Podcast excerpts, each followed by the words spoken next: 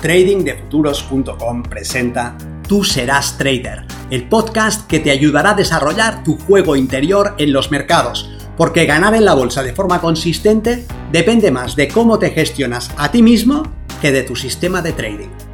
En este podcast encontrarás ideas y sugerencias prácticas con las que mejorar la mente con la que operas los mercados. Soy Vicente Castellano y será un placer que me acompañes. Si quieres más información sobre nuestros programas de entrenamiento para traders, visita tradingdefuturos.com.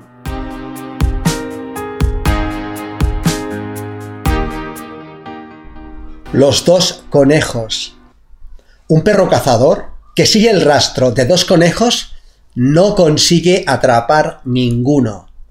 Y un trader en formación que mezcla sistemas tampoco consigue la consistencia. Veamos por qué. Soy Vicente Castellano, responsable del programa de formación y entrenamiento de trading de futuros. Y en esta ocasión me gustaría que reflexionásemos sobre algo que suele ser habitual y que impide el éxito como trader. Mezclar sistemas. Uno podría pensar que tomando lo mejor de un estilo y añadiéndole lo mejor de otro, va a conseguir un resultado óptimo, pero no suele ser así hemos aprendido un sistema que explota un concepto cualquiera sobre el comportamiento del precio. Por ejemplo, que cuando tenemos un impulso, ese impulso tiende a corregir antes de seguir en la dirección inicial. Imaginemos que nuestro sistema intenta establecer el área en la que es más probable que suceda dicha corrección para abrir posiciones en esa zona. Otro ejemplo, hemos aprendido un sistema que explota la tendencia del precio a regresar a la media. Establecemos, por ejemplo, un perfil de volumen y si el precio intenta escapar sin éxito, abrimos posiciones en dirección al punto de control.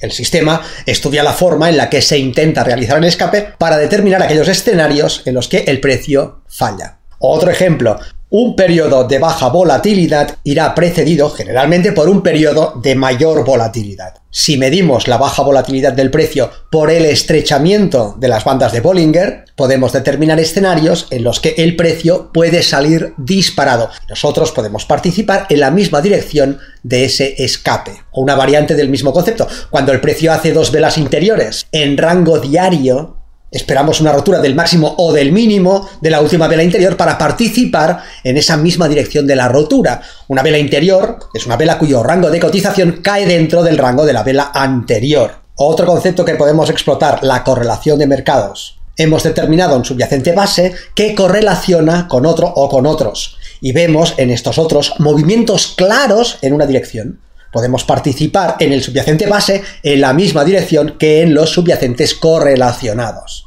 Las opciones solamente están limitadas por nuestro conocimiento del mercado, por nuestra capacidad de observación y por nuestra imaginación.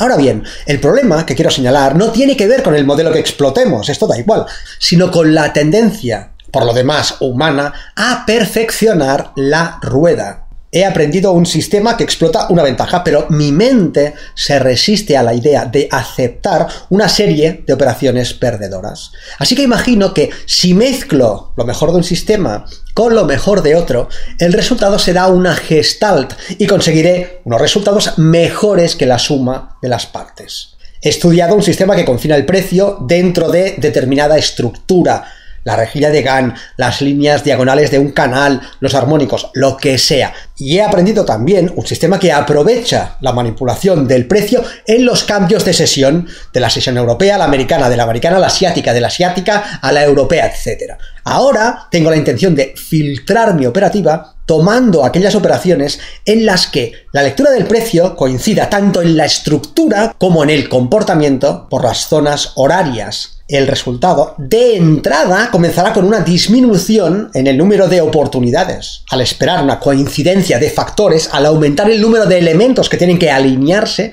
habré eliminado muchas oportunidades que estaría tomando si me basara solamente en uno de ambos sistemas. La pregunta clave es, con esa disminución del número de oportunidades, ¿conseguiré eliminar las operaciones perdedoras y mejorar mi ratio de éxito? Y la respuesta es que no necesariamente.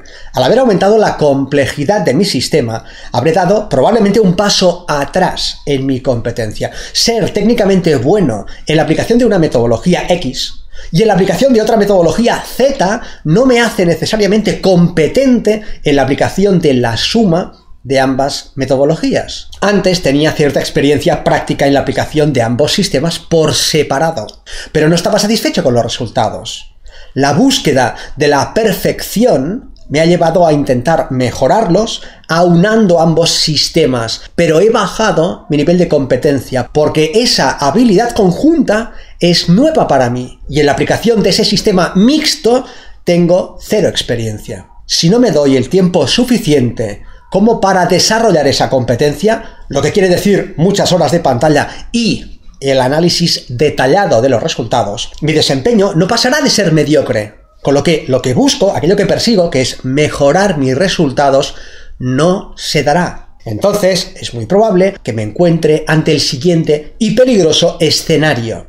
Era competente con el sistema A y también lo era con el sistema B, pero no estaba satisfecho ni con los resultados de A ni con los de B. Así que he creado el sistema C, que es la mezcla de ambos sistemas. Pero el precio que he pagado es la renuncia a mi experiencia acumulada. He dado un paso atrás y me he situado en el nivel de aprendiz. Y debo preguntarme, ¿voy a ser tolerante con la falta de resultados debida a mi inexperiencia el tiempo suficiente como para ganar esa experiencia? ¿O voy a sentirme insatisfecho y, una vez más, voy a intentar mejorar el sistema, añadiendo o eliminando algún aspecto? ¿Ves la amenaza?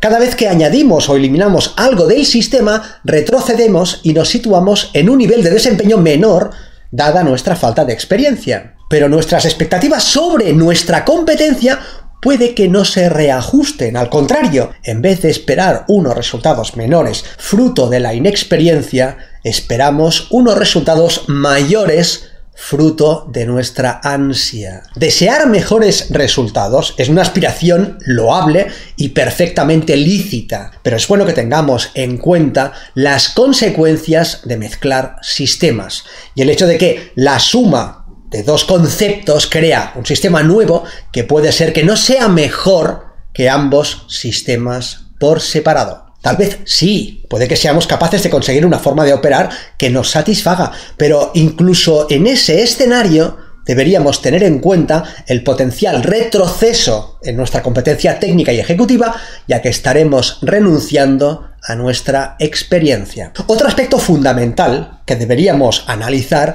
es si la búsqueda de mejores resultados no es nuestra forma de disimular una mente determinista. Si seguimos viviendo en un mundo lineal, esperamos poder controlar nuestros resultados y esta búsqueda de control puede que sea lo que se esconda detrás de nuestro perfeccionismo. En cambio, si aceptamos que el trading se desarrolla en un escenario probabilístico, podremos vivir con lo que sea que nos dé el sistema que estamos explotando, porque esos resultados serán la expresión perfecta de la indeterminación del trading. Un perro cazador que persigue el rastro de dos conejos suele terminar frustrado dando vueltas en círculo que no te esté pasando esto a ti. Nos vemos en el mercado.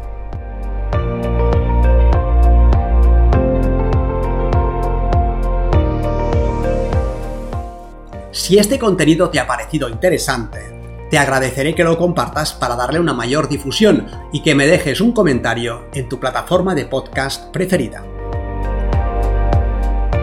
Para más información sobre nuestros programas de entrenamiento para traders, visita tradingdefuturos.com. Recuerda, una mente estirada por una nueva idea jamás regresa a su estado original.